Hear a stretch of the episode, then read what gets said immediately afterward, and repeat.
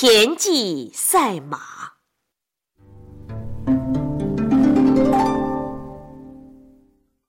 爷爷，嗯，今天您讲什么故事啊？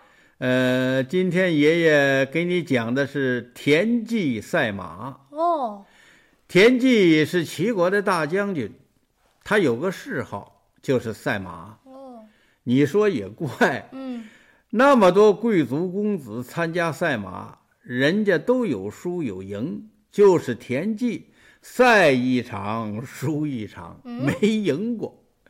他也很纳闷儿，因为这么件事啊，这位大将军是整天的闷闷不乐。这一天，田忌正一个人在那儿喝闷酒，被刚到齐国不久的孙膑看到了。哦，孙膑就走上前来，对田忌说了：“大将军，为何面带愁容啊？”田忌见是孙膑，忙招呼他坐下，并告诉了孙膑自己愁闷的原因。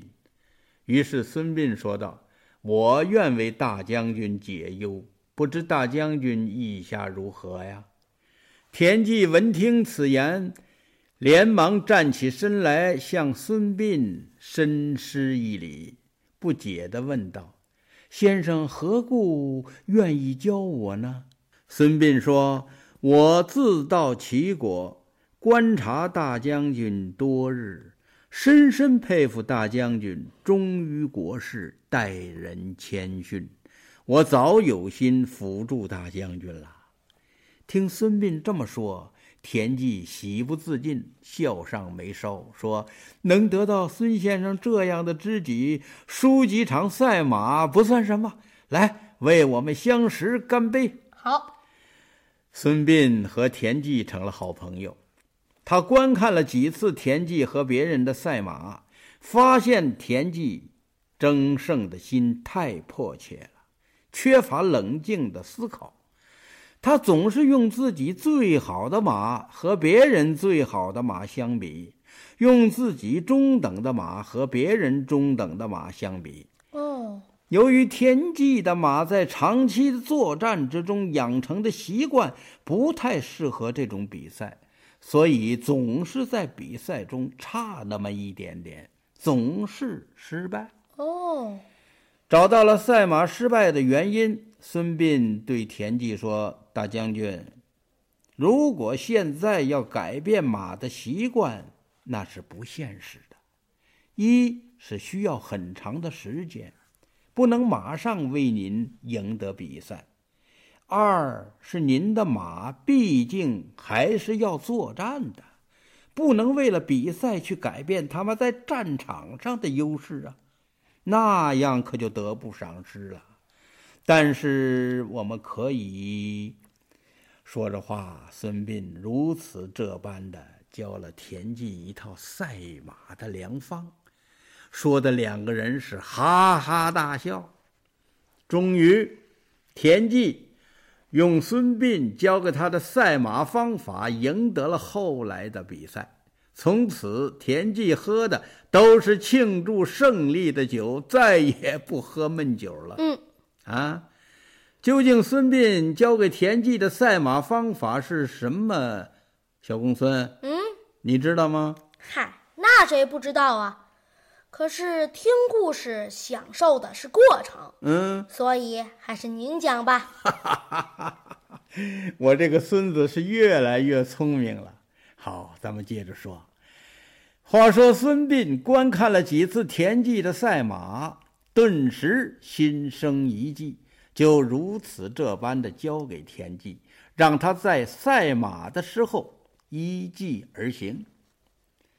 有了孙膑的妙计，田忌是成竹在胸。又一次赛马的时候，田忌和孙膑带着家人，牵着马，气宇轩昂地走进赛马场。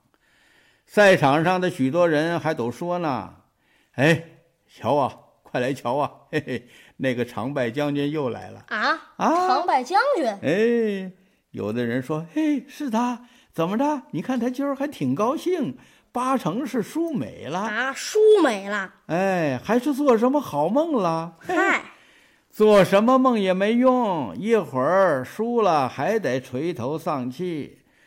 人们这些议论，田忌虽然是没听见，可是这些人的表情，田忌那是看在眼里，记在心头的。嗯，他心里想：人呐，就得自己争口气呀，不争气，那是谁也瞧不起呀。想到此，田忌是高昂起必胜的头，把食指和中指伸直分开，高高的举过头顶。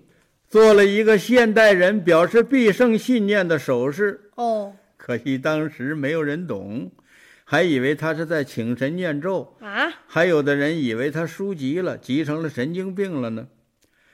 果然，赛马刚开始，人们的猜测得到了有力的印证。田忌居然派出了最差的马参加头一轮的比赛。嗯，要知道。头一轮比赛可是重头戏呀！对，所有参赛的人都毫无例外地派出自己最好的马，争夺头一轮的胜利。田忌却派出了最差的马，这不是傻疯了吗？哼，不傻不疯的人，他怎么会做出这么蠢的事儿呢？头一轮赛马，田忌又输了，嗯，输得很惨。似乎那匹马也知道田忌疯了，他到了赛场上怎有自知之明？嗯，他根本就不跑，而是左看右看，慢慢的散步。嗯，逗得全场的人是轰然大笑，甚至有人想，赛完了马一定要向国王提一个救国救民的建议。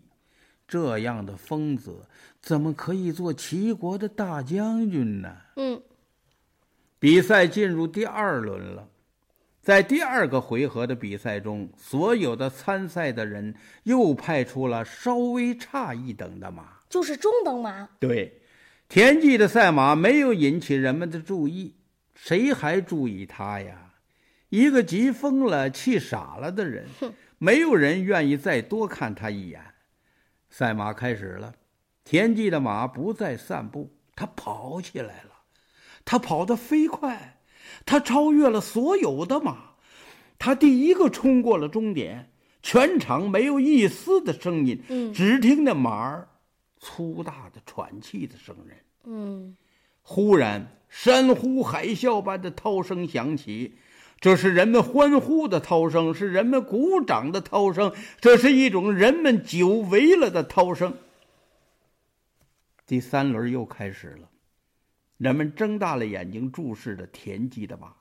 人们发现，所有参赛的最差等的马群中，田忌的马是他养的马群中的中等马。哦，人们吃惊了。因为田忌的中等马，那肯定会胜过别人的差等马呀。田忌终于赢得了最后的胜利。嗯，带着胜利的喜悦，田忌和孙膑赢得了齐国人的尊重，赢得了历史的尊重。这个故事告诉人们，智慧是闪光的金子，真精彩呀！听了许多人讲这个故事。爷爷讲的最精彩了，好孙子，明天爷爷给你讲个更精彩的。嗯。